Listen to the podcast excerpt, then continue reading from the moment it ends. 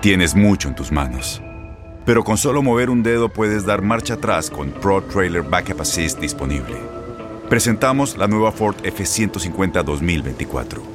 Ya sea que estés trabajando al máximo o divirtiéndote al máximo, esta camioneta te respalda porque está hecha para ser una parte indispensable de tu equipo.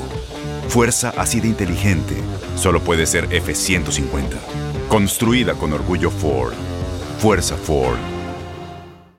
Aloha mamá. Sorry por responder hasta ahora. Estuve toda la tarde con mi unidad arreglando un helicóptero Black Hawk. Hawái es increíble. Luego te cuento más. Te quiero. Be All You Can Be, visitando goarmy.com diagonal español.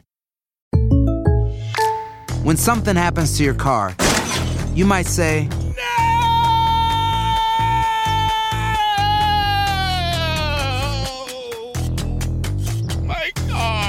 but what you really need to say is something that can actually help. Like a good neighbor, State Farm is there. And just like that, State Farm is there to help you file your claim right on the State Farm mobile app. So just remember, like a good neighbor, State Farm is there. State Farm, Bloomington, Illinois. Boost Mobile tiene una gran oferta para que aproveches tu reembolso de impuestos al máximo y te mantengas conectado. Al cambiarte a Boost, recibe un 50% de descuento en tu primer mes de datos ilimitados. O, con un plan ilimitado de 40 dólares, llévate un Samsung Galaxy A15 5G por $39.99. Obtén los mejores teléfonos en las redes 5G más grandes del país. Con Boost Mobile, cambiarse es fácil. Solo visita boostmobile.com. Boost Mobile, sin miedo al éxito. Para clientes nuevos y solamente en línea, requiere AroPay. 50% de descuento en el primer mes requiere un plan de 25 dólares al mes. Aplican otras restricciones. Visita boostmobile.com para detalles.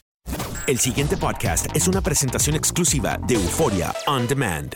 Bueno, ayer el gobernador Ricardo Rosselló hizo la designación del nuevo secretario del Departamento de Seguridad Pública. Se ha nominado al puesto al señor Elmer Román, que es un condecorado capitán de la Marina de los Estados Unidos, que es natural de Yauco y que pues está retirado y obviamente tiene un pedigrí o un, vamos a decirlo correctamente, tiene un resumen abultado en asuntos de seguridad y de eh, experiencia en el servicio de seguridad fuera de Puerto Rico. Eh, según se anunció, Elmer Román va a asumir la Secretaría de Seguridad Pública el día primero de mayo, porque como ustedes saben, el votado Héctor Pesquera, pues sale el día 30 de abril. Es el último día, aunque no sé si estará allí hasta el último día de su gestión. Pero obviamente Elmer Román pues se anuncia de una manera, fíjense ustedes, muy distinta a cómo se trabajó la renuncia en el Departamento de Educación.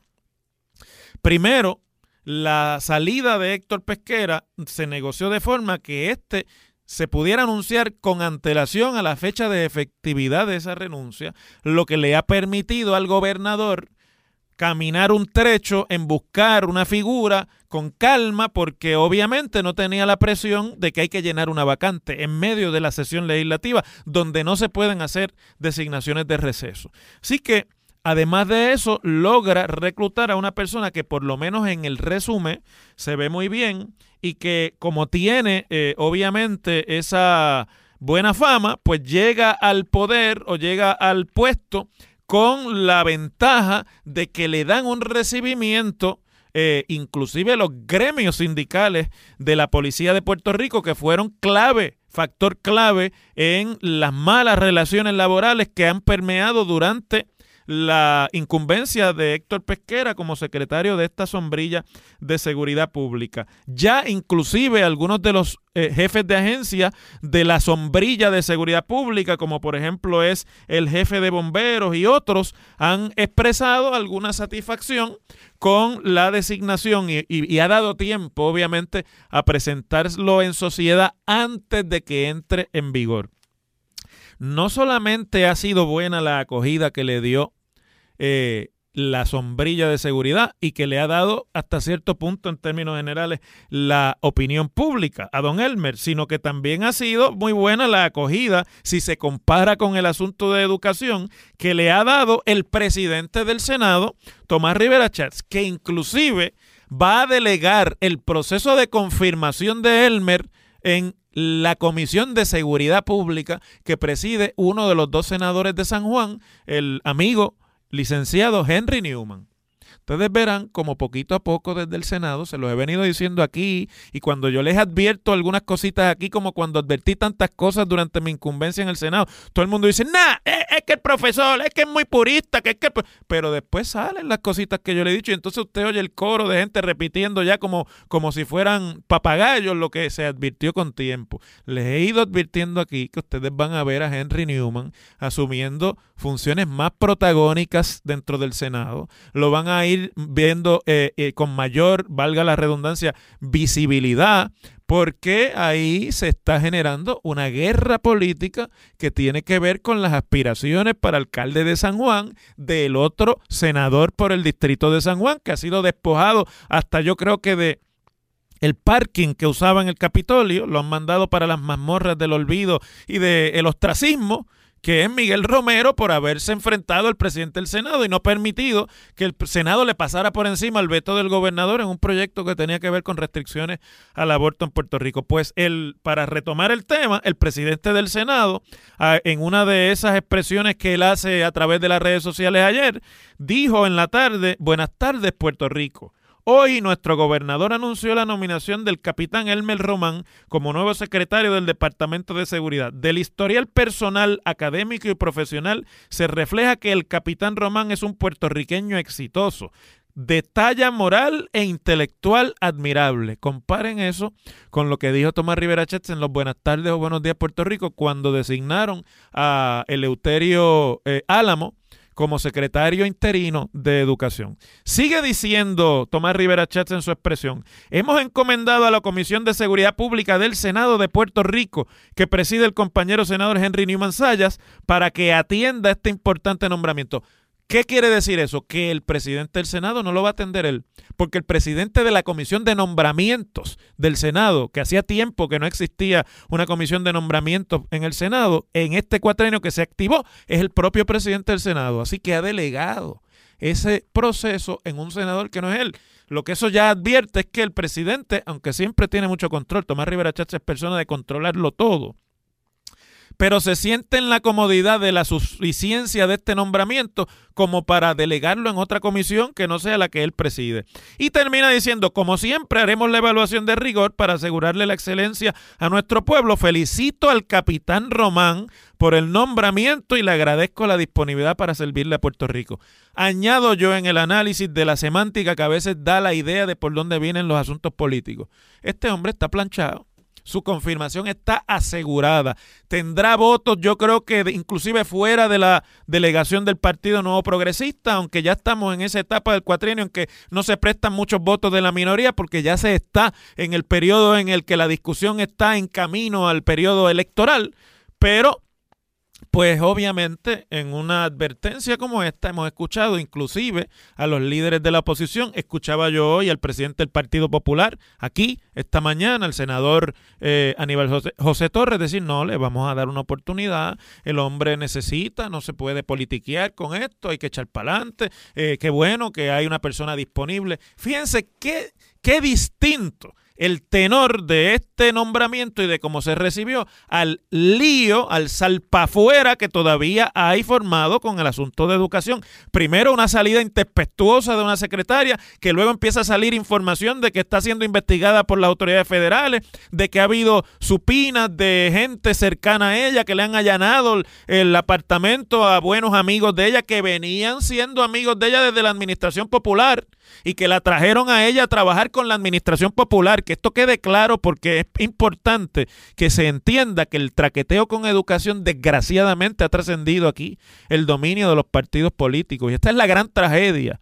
Y encima de eso, una designación de un secretario interino que no seguía la línea de mando, que se estaba saltando la línea de mando, un Senado revelado que dice, pero ¿cómo se va a designar a alguien y no se va a y no se va a consultar al Senado de Puerto Rico con esa designación. Aquí se está tratando de brincar el proceso de confirmación y le colgaron al secretario interino, no se lo dejaron tomar posesión, el hombre se ha tenido que ir, han tenido que nombrar al subsecretario que adelantó inmediatamente ayer, mire, yo no tengo ningún interés en ser secretario en propiedad, como quien dice, conmigo no es, a mí es que me ha tocado esto aquí, allá ustedes, y, y ahora el gobernador tendrá, después del salpafuera que se ha formado en educación, que hacer lo que debió haber hecho desde el principio, que es el ejemplo de cómo han manejado, y hay que decir las cosas como son, el nombramiento en seguridad pública es totalmente distinto. Ahora, don Elmer, yo no sé si usted escucha radio Puerto Rico o si ya vive aquí en Puerto Rico, porque en realidad no es mucho lo que sale sobre usted, aunque tiene un bachillerato de ingeniería mecánica del Colegio de Mayagüez y con eso para mí lo acredita. conmigo eso ya le gana un montón de galones a don Elmer, ¿verdad? Es un colegial, ingeniero mecánico, además que es una de las especialidades más complejas de las que se enseñan en el Colegio de Mayagüez. Es de eh, la comunidad Villas del Cafetal de Yauco, eh, es el actual director de capacidades conjuntas y jefe de equipo para integración de misiones de la oficina del subsecretario de la defensa de los Estados Unidos. Me recuerda a mí en un predicamento como este hace muchos años atrás, cuando salió de la dirección del Departamento de Salud el fenecido Luis Izquierdo Mora en la segunda, en la tercera administración de Rafael Hernández Colón. Creo que fue cerca del 89 Don Luis Izquierdo Mora había sido el secretario del segundo cuatrienio completo, un aliado político de Hernández Colón y una figura conocida que fue inclusive candidato a alcalde de San Juan y otras cosas más. Y eh, Hernández Colón, con, ya con problemas como se tenía en esa época con el sistema de salud, que todavía no había sido privatizado, eran los tiempos de los hospitales públicos, del desmadre de los hospitales públicos, de la falta de equipo, de la falta de eh, calidad en muchos de los servicios a los que accedía la gente de menores ingresos en Puerto Rico. Y Hernández Colón trajo a un eh, también militar que estaba en el Departamento de la Defensa, me parece que era subsecretario o secretario adjunto en ese momento, no era popular, era inclusive estaba asociado con la administración de George Bush padre, que era entonces el presidente de los Estados Unidos no recuerdo cuál era el apellido de aquel señor que se llamaba, sé que recuerdo que su nombre era Enrique, pero no recuerdo cuál era el apellido. Y lo nombraron secretario, duró poco don Enrique, porque una cosa es cómo funcionan las agencias federales, especialmente el Departamento de la Defensa, y otra cosa es lo que decía Noel Samot aquí. El aprieta y el afloja, el dime con a quién tú conoces y te diré con quién andas, dime cuál es el bufete que te representa y te diré quiénes son tus cabilderos y otras cosas más que son la orden del día en la administración pública, desgraciadamente, en Puerto Rico. Pero si está escuchando el designado secretario, yo tengo un comentario más allá de quién es Elmer Román y de qué, cuáles son sus suficiencias y del hecho de que políticamente el nombramiento se ve planchado. El problema de seguridad pública, además del secretario que se acaba de ir y de su mal eh, enfoque en términos del puesto que él estaba ocupando, es un problema de fondo, es un problema institucional. El disparate es haber creado sin ninguna otra visión que no fuera el agrupar agencias de más o menos una función parecida dentro de un solo departamento. La seguridad pública no funciona en ningún sitio como una sombrilla gubernamental y donde se ha intentado y donde se ha puesto de verdad a funcionar como sombrilla ha fracasado porque la seguridad pública son agencias de diversa naturaleza, con culturas distintas laboralmente y con inclusive circunstancias laborales muy distintas. Compare, por ejemplo, usted, para que tenga un ejemplo, lo que es una, la agencia de la Policía de Puerto Rico y cómo es un día de servicio de un policía, que no estoy diciendo que sea bueno o malo lo que voy a decir ahora, no, no le estoy adscribiendo valor, pero compare usted un día laboral de un policía con un día laboral de un bombero. Son tan diferentes las funciones que inclusive la manera en la que se utiliza el tiempo por cada uno de esos dos empleados distintos es bien diferente. La cultura misma de las dos agencias es distinta. No es lo mismo administrar los recursos humanos de los bomberos que administrar los recursos humanos de los policías. Me perdonan los supuestos especialistas que piensan que todo lo negro es morcilla. E igualmente la agencia de manejo de emergencias, que no es realmente una agencia para atender emergencias, que es realmente una defensa civil para momentos de emergencia y catástrofe en el país. Igualmente, la agencia de las emergencias médicas, que lo que hace administrar es un sistema de, de ambulancias en Puerto Rico estatal que cada vez es peor y que en realidad tiene que coordinar servicios que prestan los municipios, las agencias privadas, el gobierno central. Entonces, crear esa sombrilla ha sido un disparate y mucho menos ponerlo bajo una administración de alguien que no tenía ninguna proficiencia en la administración per se, que hasta en la Junta de Supervisión Fiscal le han tenido que decir cómo se hace un presupuesto. Y evidentemente se perdió el tiempo en disputas públicas, en, en comparecencias por radio por las mañanas, a hablar sandeces cuando en realidad había que estar montando una estructura que dos años después todavía no está funcionando ni está montada. El problema lo tienen con la estructura gubernamental que crearon. Viene ya con esa en contra don Elmer Román y trae esos dos strikes en contra. Esa ventana que se acaba de abrir, esa buena fe que se acaba de abrir, ese, esa luna de miel que se acaba de abrir porque el, el, resumen del candidato nominado es, el que es, eso se va a acabar bien rápido. Y ya los gremios están diciendo de la policía que se quieren reunir con él, que le dan la bienvenida, que tiene la capacidad. Pero vamos a ver cuando haya que meterle mano a los asuntos de la administración de personal en la policía, que es diferente a la del resto de las demás eh, agencias de la sombrilla. Y le advierto que esa luna de miel se va a acabar rápido porque más vale que aproveche este mes que le queda en lo que entra en funciones para que se ponga al día y llegue al puesto con decisiones ya tomadas para ser anunciadas porque no estamos en la de que otro más venga a aprender cuál es la diferencia entre ser un cheche y un fenómeno en el gobierno federal y ser un fracaso en el gobierno estatal. Las cosas como son. Bueno, vamos a materia.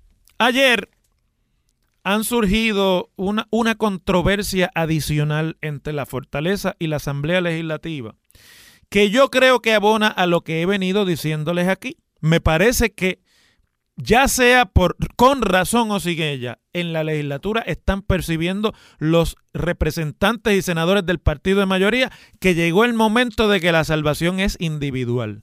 Cuando en la Asamblea Legislativa empieza a oler a muerto, sea o no sea la realidad, sino que la percepción en política, tantas veces le he dicho a ustedes que es realidad, los legisladores empiezan a asumir posturas en contravención a lo que hace el gobernador, a lo que dice el gobernador, de manera que estar en la oposición o por lo menos en una percepción de posición, eh, digamos que no sumisa ante el gobernador, le gane los escapularios del respeto de un electorado que al fin y al cabo el día de las elecciones los va a ver a los, a los dos en papeletas separadas, aunque aparezca la insignia del partido encima de cada uno de ellos. Y desde que los alcaldes demostraron que se puede sobrevivir sin gobernador en Puerto Rico políticamente, también los legisladores andan en esa, y eso lo digo yo por experiencia, lo viví en el, en el cuatrienio en que estuve en la Asamblea Legislativa en Puerto Rico. Entonces, esta semana se ha dado una controversia que es hasta cierto punto increíble, que en Fortaleza pongan al gobernador en esa circunstancia. El presidente de la Cámara, Johnny Méndez, dijo la semana pasada, creo que fue el día 2 del martes 2 de abril, que él tenía una información delicada sobre la exsecretaria de Educación Julia Kelleher y de eh, pues acciones de ella que podían comprometerla en términos legales y que era importante que se investigaran. Recuerdo yo que aquí nosotros comentamos que Johnny Méndez estaba montando en el caballo del árbol caído y que ya quería también abrir una investigación. Entonces, pocos días después, pues se produjo, como ustedes saben, la renuncia del contrato con el que se quedó la exsecretaria Kelleher cuando se anunció su renuncia del puesto, mientras mantendría un contrato de asesoría, entre comillas, por la misma cuantía de su sueldo en educación con la agencia de eh, fiscal y de asesoría financiera, la famosa AFAF esta que tuvo que ser cancelado cuando empezó a salir la información de los traqueteos en los que aparentemente estaba vinculada la exsecretaria o su firma de asesoría con gobiernos de las dos, o sea, con, con administraciones de los dos partidos, que eso es importante que lo tengamos en cuenta.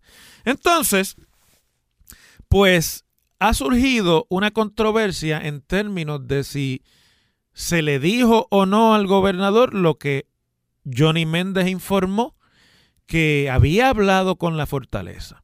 Las expresiones que hizo el presidente de la Cámara aquí fue que él había hablado con el Ejecutivo.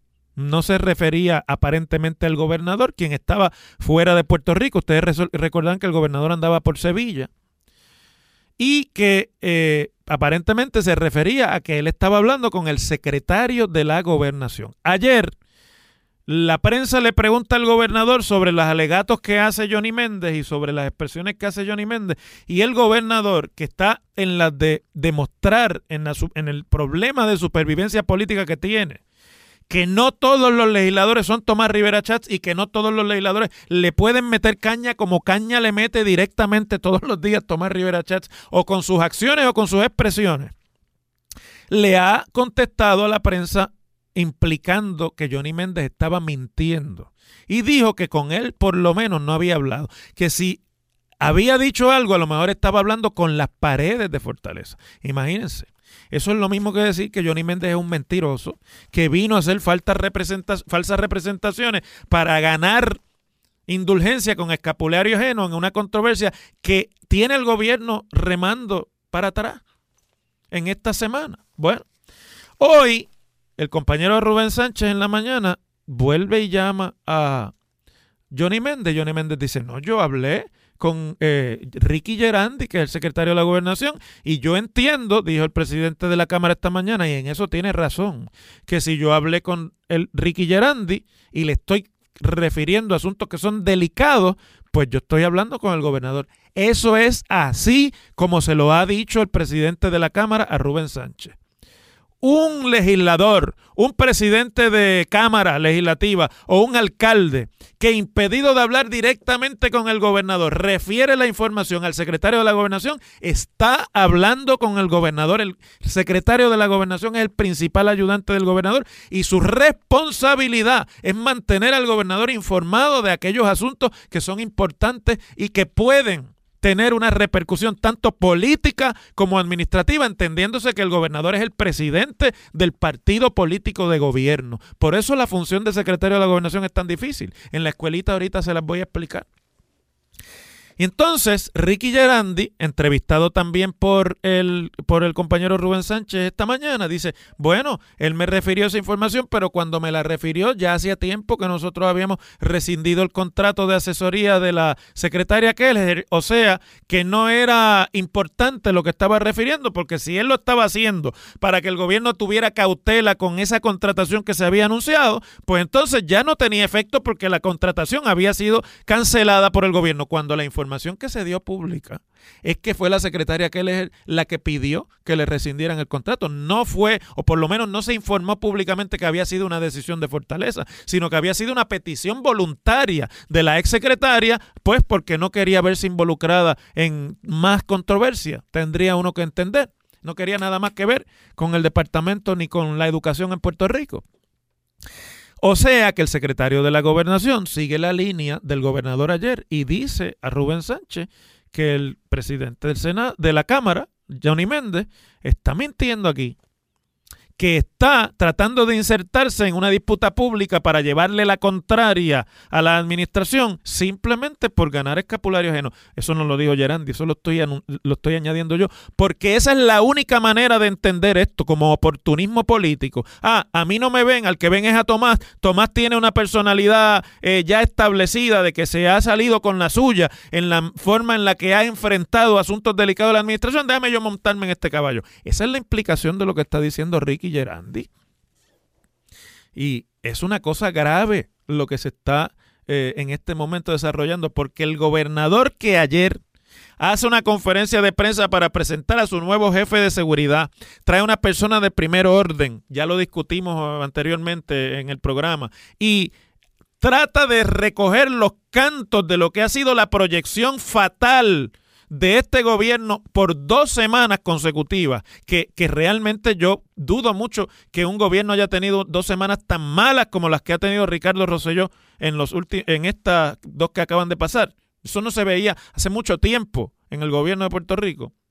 Tenga ahora que estar involucrado en una controversia pública, nada más y nada menos que con el speaker de la Cámara, sobre si el speaker de la Cámara es un mentiroso o dijo la verdad, cuando el secretario de la gobernación dice en defensa a lo que dice Johnny Méndez en términos de que él habló con Gerandi, hablar con Gerandi es hablar con el gobernador, y Gerandi dice esta, esta mañana, no, pero bueno, todo lo que me dicen a mí yo no se lo llevo al gobernador, porque el gobernador, si yo le fuera a llevar toda la información que me traen, no lo dejo trabajar. En eso también tiene razón Gerandi. Lo que pasa que la función de Gerandi es la de ser el filtro de aquello que el gobernador sí tiene que conocer y aquello que no es importante que el gobernador conozca. Y díganme ustedes a mí o no, si saber que hay una información delicada sobre una persona que acaba de ser votada del gabinete del gobernador, que se está discutiendo las investigaciones federales que alrededor de sus empresas y de su gestión de contratación con el gobierno de Puerto Rico hay, pues entonces es importante o no que el gobernador tenga directamente de su secretario de la gobernación información adicional que llevó el presidente de la Cámara. Es una cuestión elemental de juicio. Por eso es que yo a veces les he dicho a ustedes que estamos gobernados por chamaquitos en Puerto Rico. Pero usted me va a decir a mí o no que no era importante que el gobernador supiera, estuviera en la cochinchina, si estaba en, un lugar remoto donde no había manera de comunicarse por celular, señales de humo le tenían que haber enviado porque es un asunto de vital importancia y es natural que ese asunto le saliera al gobernador en alguna comparecencia pública. Si no se lo dijo inmediatamente, tenía que haberlo puesto al día cuando el gobernador regresó. De lo contrario, es un mal servicio a un jefe político que a veces da la impresión de que está solo, de que no hay nadie que realmente le pueda, con IQ, proveer ayuda en lo que tiene que hacer. Las cosas como son. El pasado podcast fue una presentación exclusiva de Euphoria On Demand. Para escuchar otros episodios de este y otros podcasts, visítanos en euphoriaondemand.com. Aloha mamá, ¿dónde andas? Seguro de compras. Tengo mucho que contarte. Hawái es increíble. He estado de un lado a otro con mi unidad. Todos son súper talentosos. Ya reparamos otro helicóptero Blackhawk y oficialmente formamos nuestro equipo de fútbol. Para la próxima te cuento cómo voy con el surf y me cuentas qué te pareció el podcast que te compartí, ¿ok? Te quiero mucho. Be All You Can Be, visitando goarmy.com diagonal español. Boost Mobile tiene una gran oferta para que aproveches tu reembolso de impuestos al máximo y te mantengas conectado. Al cambiarte a Boost, recibe un 50% de descuento en tu primer mes de datos ilimitados. O, con un plan ilimitado de 40 dólares, llévate un Samsung Galaxy A15 5G por $39.99. Obtén los mejores teléfonos en las redes 5G más grandes del país. Con Boost Mobile, cambiarse es fácil. Solo visita boostmobile.com. Boost Mobile, sin miedo al éxito. Para clientes nuevos y solamente en línea, requiere AroPay. 50% de descuento en el primer mes requiere un plan de 25 dólares al mes. Aplican otras restricciones. Visita boostmobile.com para detalles. Si tú o alguien que conoces está pasando por una situación difícil o por una crisis de salud mental, la línea 988 de prevención de suicidio y crisis te brinda apoyo especializado 24 horas al día, 7 días a la semana. Solo llama al 988. Cuando llamas al 988, te conectarán con consejeros especializados que escucharán tus inquietudes y te brindarán apoyo en español. Simplemente llama o textea al 988. Hay esperanza. La línea 988 funciona. Este abril te invitamos a nuestra feria virtual Univisión Contigo rumbo a la universidad. Conéctate virtualmente con representantes de colegios y universidades en la costa este. Desde Nueva York a Florida, aprende sobre ayuda financiera, becas y otros recursos para continuar tu educación. Regístrate para asistir y para la oportunidad de ganar una tableta. Te esperamos en Univisión Contigo rumbo a la universidad del 3 al 9 de abril. Regístrate ya en univision.com diagonal universidad.